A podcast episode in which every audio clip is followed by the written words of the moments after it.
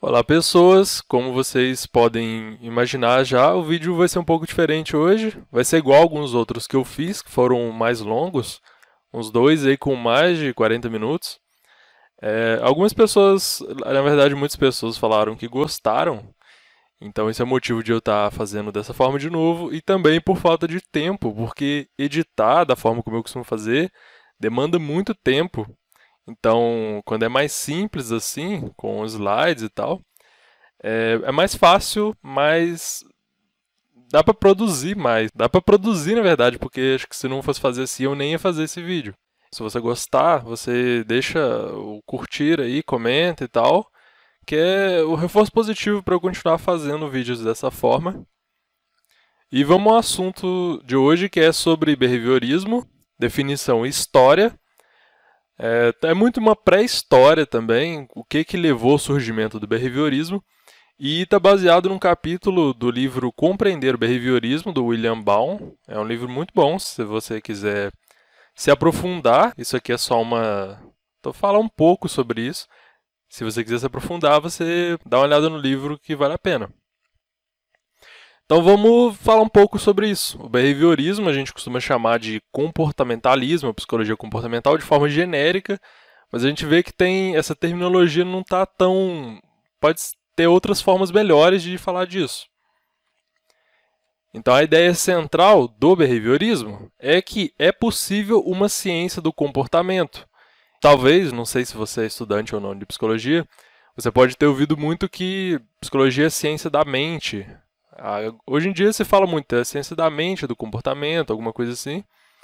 Mas a ideia do behaviorismo é ser uma ciência do comportamento. E como a gente vai ver um pouco, ele tem uma certa resist... é resistência, uma certa crítica mesmo a essa ideia de mente e de estudar a mente. Vamos ver. Só que essa ciência do comportamento, ela é chamada de análise comportamental ou análise do comportamento. O behaviorismo, que é vulgarmente o mais falado, ele é a filosofia dessa ciência. Então tem essa separação, é, que é legal saber também. De filosofia à ciência. Tem um vídeo aqui já, é até recente, sobre como que a psicologia surgiu da filosofia e depois saiu dela. E mostra todo esse processo, como que os filósofos pensavam o que a gente chamaria de psicologia, vocês podem verificar aí no canal e dar uma olhada para entender melhor se for de interesse né, esse assunto. Mas basicamente, todas as ciências tiveram origem na filosofia. Antigamente tudo era ciência. Os filósofos, alguns falavam de tudo. Por exemplo, Aristóteles falava de botânica, falava de taxonomia, de categorizava plantas, seres vivos e etc. E essas ciências se separaram da filosofia. A filosofia, e agora fazer uma diferenciação entre ela e ciência, a filosofia parte de suposições para conclusões, com argumentos na forma de é, se isso fosse assim, espera aí que eu já estraguei aqui. Se isso fosse assim, então aquilo seria assim. Na ciência já seria diferente, ó. Isso foi observado, que verdade levou a isso e a, a que verdade isso pode levar. Então, primeiro parte da observação e não não vou entrar muito nesse assunto que pode ser complicado demais, mas enfim, só para ter uma noção de, de como elas são diferentes. Na filosofia você tem premissas, raciocínio, e na ciência, na filosofia você tem pretensões, pelo menos, de ter uma verdade absoluta. Tem quem diga que não tem, tem quem diga que tem. Na ciência, as verdades são relativas e provisórias você sempre está em busca de novas formas de ver as coisas. Você não encontra uma verdade, por assim dizer. Outra coisa interessante também é do, a ideia de paradigma do Thomas Kuhn. Ele é um filósofo da ciência. Então ele fala que a gente sempre está em paradigmas. Então você tinha um paradigma lá da, do Newton, depois você tem o do Einstein, enfim. Outro assunto também que é interessante. Gostaria de discutir também com vocês, mas enfim, é muita coisa, né? E aqui na filosofia você tem abstrações além do universo natural. Por exemplo, Deus, formas ideais, aquela ideia do Platão lá. E é assim, são assuntos bem discutidos na filosofia. Já na ciência, é, a ciência natural, você tem uma ideia de que você está falando de universo natural. E a psicologia como ciência da mente, eu acredito que é o, a forma como ela é mais conhecida. Como que a gente vai estudar a mente? Lá no começo, se vocês verem lá o vídeo da filosofia à psicologia, que eu esqueci o título, mas é, é essa ideia de que saiu da filosofia. Aí a psicologia moderna, científica, surge como? Com o Wundt, lá no laboratório de Leipzig, na Alemanha, 1879. O que, que ele faz? Vamos estudar cientificamente a mente. Só que qual método que ele tentou usar? Ele tentou não, ele usou a introspecção, que seria o olhar para dentro.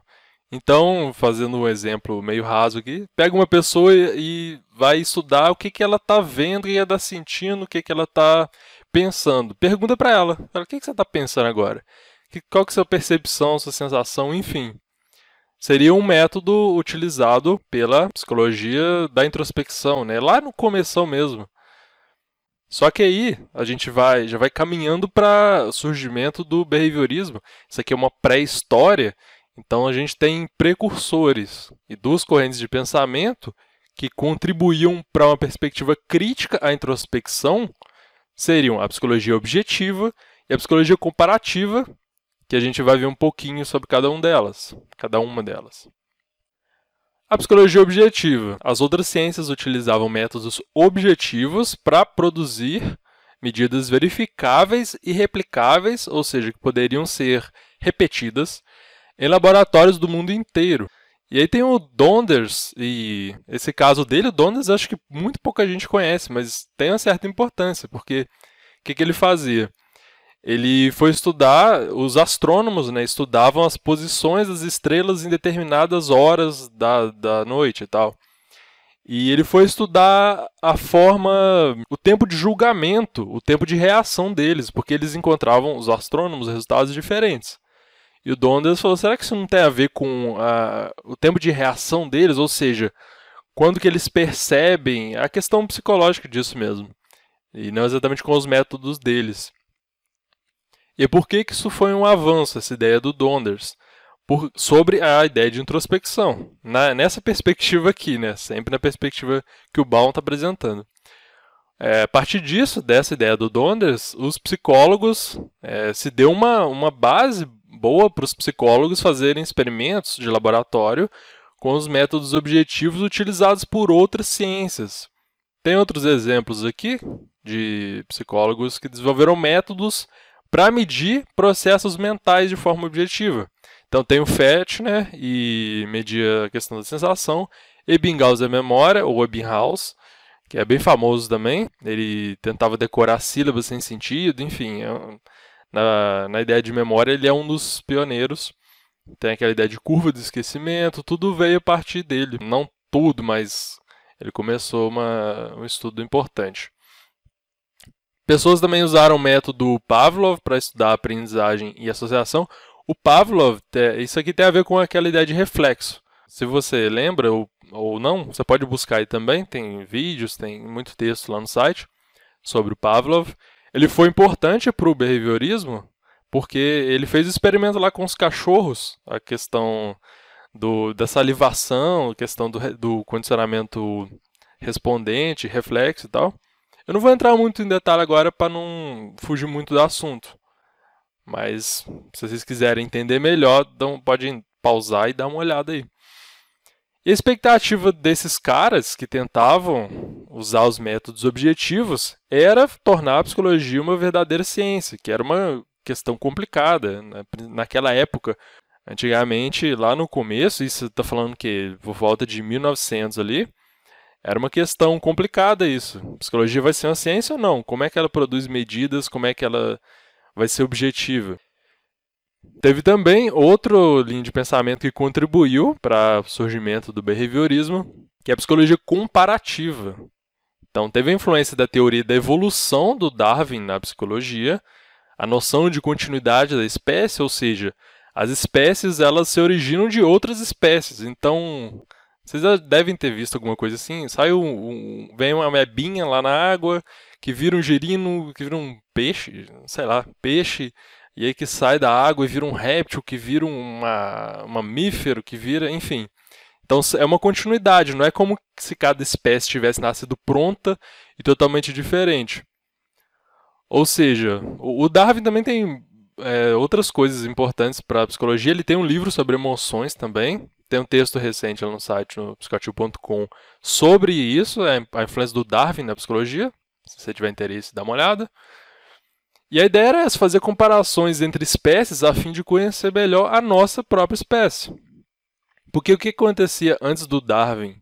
Ele promoveu uma grande mudança no pensamento disso. Acontecia que o homem era considerado muito diferente. Fala, não, tem os animais, lá os bichinhos, e o homem, a gente é diferente. Não tem nada a ver com eles, a gente é muito diferente, muito melhor, e enfim. Tinha uma diferença, uma distância enorme uma questão que não é a mesma coisa. Só que com Darwin a gente descobriu o quê? Que o homem é. Ele veio dos animais, ele é um animal, então por que a gente não pode comparar ele com outros animais? Ou estudar outros animais de forma a entender melhor o homem. Não é dizer que o homem é igual aos outros animais, no sentido qualitativo, mas é não é tão simples. É que pode ajudar a gente estudar os animais e entender o comportamento humano. Não quer dizer que vai explicar exatamente o comportamento humano estudando rato ou pombo, etc. Mas pode ajudar. Aí o, o Watson, John B. Watson, ele é o considerado o pai do behaviorismo. Ele fez o. Ele já via esses problemas da introspecção e essa ideia de consciência animal, porque além da introspecção que eu já expliquei, com essa ideia de os homens serem parecidos, serem também animais e tudo mais, a noção de continuidade da espécie, teve gente também que pensou, tá, mas se a gente pensa, se a gente imagina e tal, raciocina, será que os animais também? Será que o cachorro, quando ele faz tal coisa, ele está pensando nisso? Então tinha também essa, essa ideia, a ideia de estudar isso. Só que para o Watson isso não, não era muito bom, não trazia muito resultado porque era vago, impreciso, você não teria como é, tornar isso objetivo. Então Watson tinha aí suas críticas à introspecção e à ideia de consciência animal. E a primeira versão do behaviorismo, que a gente costuma chamar de behaviorismo metodológico, behaviorismo clássico, foi criado pelo Watson guiado pela psicologia objetiva. Ele também articulou essa insatisfação crescente que os psicólogos tinham com a introspecção e a analogia com os outros animais como métodos. Ou seja, ele achava que não valia a pena estudar isso. Ele achava que a psicologia estava tendo muito, estava perdendo tempo e não estava tendo bons resultados porque estava estudando esse tipo de coisa. Esses objetos para a psicologia não eram apropriados. Para o Watson, a psicologia deveria ser a ciência do comportamento. Ele ignorava estudar a mente. Ele falava: não, tá beleza, tem essa mente aí, esse negócio, mas não vale a pena estudar isso aí porque não tem como eu estudar isso direito. Não tem como eu ter medidas boas disso, não tem como eu ser objetivo. Se concentrava no comportamento publicamente observável, ou seja, para o Watson, seria como você está pensando aí em, sei lá, comer macarrão. Isso não interessa. O que interessa é eu ver você, estudar você comendo o macarrão. Exemplo horrível, mas enfim. Então, o Watson foi o, o pioneiro no behaviorismo e ele só que tinha esse problema, porque quer dizer, você vai ignorar tudo que, que a gente chama de mente, talvez você esteja perdendo um grande, uma grande parte do comportamento humano. E aí vem o Skinner depois com o behaviorismo radical. E aí o Skinner fala, o Watson tinha um problema, né? Não dá para usar a introspecção como método. É um problema, não dá para, só que ele partiu de para dizer que tá, não vamos usar, não vamos quero saber disso aí, de pensamento, disso aqui, hein? Quero ver o que, que você está fazendo e só. O Skinner já vai dizer: não, a gente pode estudar isso aí. Isso aí que a gente chamaria de comportamento encoberto ou sob a pele, que é pensamento, sentimento e tudo mais. A gente pode, mas a gente considera isso como comportamento. Então o Skinner dá uma, dá uma virada só que eu não vou entrar muito no, no, mérito do Skinner, porque o próprio Baum não entra. Então, como eu falo, é mais uma história, uma pré-história e uma história do surgimento. Não fala tanto do behaviorismo em si. Define o que seria o behaviorismo, a proposta, mas você pode também buscar no, no canal mesmo. Tem vários outros vídeos sobre behaviorismo que talvez complementem ou é, te ajudem também a entender certas coisas que eu não estou explicando aqui para não fugir muito do assunto. É, outra coisa a mencionar é que muita crítica ao behaviorismo está falando assim do Watson, que ele ignorava sentimentos e pensamentos, etc. E quando o Skinner já considera. Então, quer dizer, muita gente acha que o behaviorismo é muito simples, ele acha que o ser humano é uma máquina, não sei o quê. Isso aí é uma. costuma ser pessoas que talvez consideram, né? Não, não sei se elas. Acho que nem todas estão conscientes disso, mas estão criticando o behaviorismo do Watson, o primeirão lá. Quando vieram. Teve uma outra história aí, teve uma outra ideia de behaviorismo aqui no meio também, que eu não vou mencionar, entre o Watson e Skinner. Não vou mencionar, mas, enfim, é, é bem, a história é bem maior, assim, não é tão simples assim. Então é bom também para quem não conhece, conhecer melhor. Pode não gostar também, lógico, né? Mas conhecer melhor, entender qual é proposta. E, bom, algumas considerações finais é que todos os behavioristas concordam com as premissas básicas do Watson. É possível criar uma ciência natural do comportamento e a psicologia pode ser essa ciência. Eu esqueci de mencionar no começo, mas tem várias discordâncias em, dentro do behaviorismo, se o, behavior, o, a análise do comportamento, né? Se ela seria psicologia, se ela seria uma coisa fora da psicologia, e, enfim, tem várias discussões assim, mas todo mundo concorda que é possível criar uma ciência natural do comportamento. Ou seja, uma ciência que considera o contexto natural. Eles, o behaviorismo critica muito a ideia de uma mente imaterial, ou seja, você tem uma mente, mas cadê ela? Ela é uma entidade que controla seu corpo, mas como que uma coisa imaterial influi, influencia numa, numa material? É uma questão também complicada, que eles criticam bastante.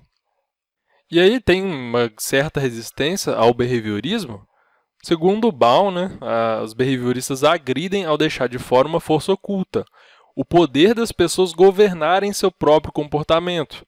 O behaviorismo é determinista, ou seja, os fenômenos são determinados.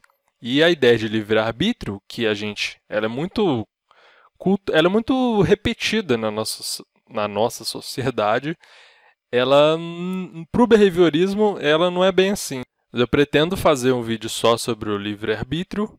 Esse aqui não quero deixar ele tão longo, então, se você está afim, compartilhe o vídeo, reforça o comportamento de postar vídeos desse tipo, que aí eu gravo outro sobre livre-arbítrio na visão behaviorista e trago para vocês também. É isso, obrigado pela atenção e até mais.